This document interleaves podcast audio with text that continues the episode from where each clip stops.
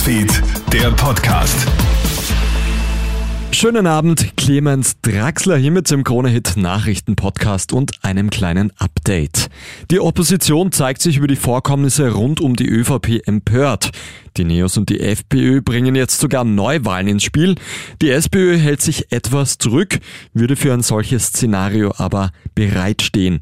Neos-Chefin Beate Meinl-Reisinger sagt, ich bin davon überzeugt, dass Österreich eine stabile Regierung braucht, die aktiv die Zukunft gestaltet. Diese Regierung wird es nicht sein. Und ich frage mich, ob nicht besser wäre, im kommenden Jahr, nicht sofort, aber im kommenden Jahr in Neuwahlen zu gehen.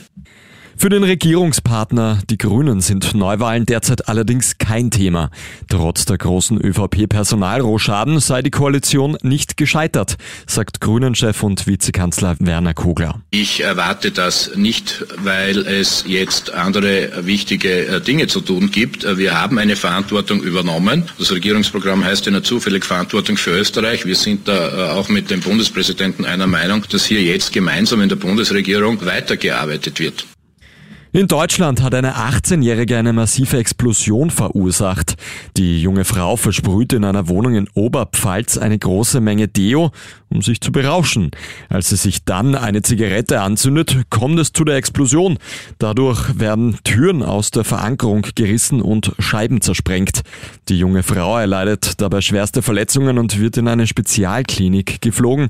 Ein anwesendes Kleinkind bleibt unverletzt. Die ganze Story, die findest du übrigens auch online auf KroneHit.at in der Nachrichtensektion. Und um 18.45 Uhr startet heute der zweite Super-G der Herren in Beaver Creek. Die Österreicher sind stark in die neue Speed-Saison gestartet. In zwei Rennen hat es bereits drei Podestplätze gegeben.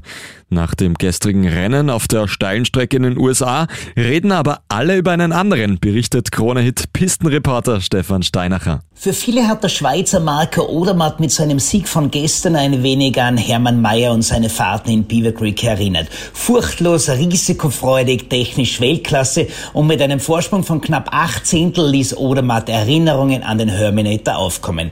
Nicht so hinnehmen möchten das aber heute der gestrige Zweite Matthias Mayer oder der von sich gestern enttäuschte Vincent Griechmeier, der volle Attacke verspricht. Danke Stefan Steinacher. Das war der Kronehit Nachrichten Podcast für heute Freitagabend. Ein weiteres Update, das kriegst du dann wie gewohnt morgen in der Früh. Einen schönen Abend noch.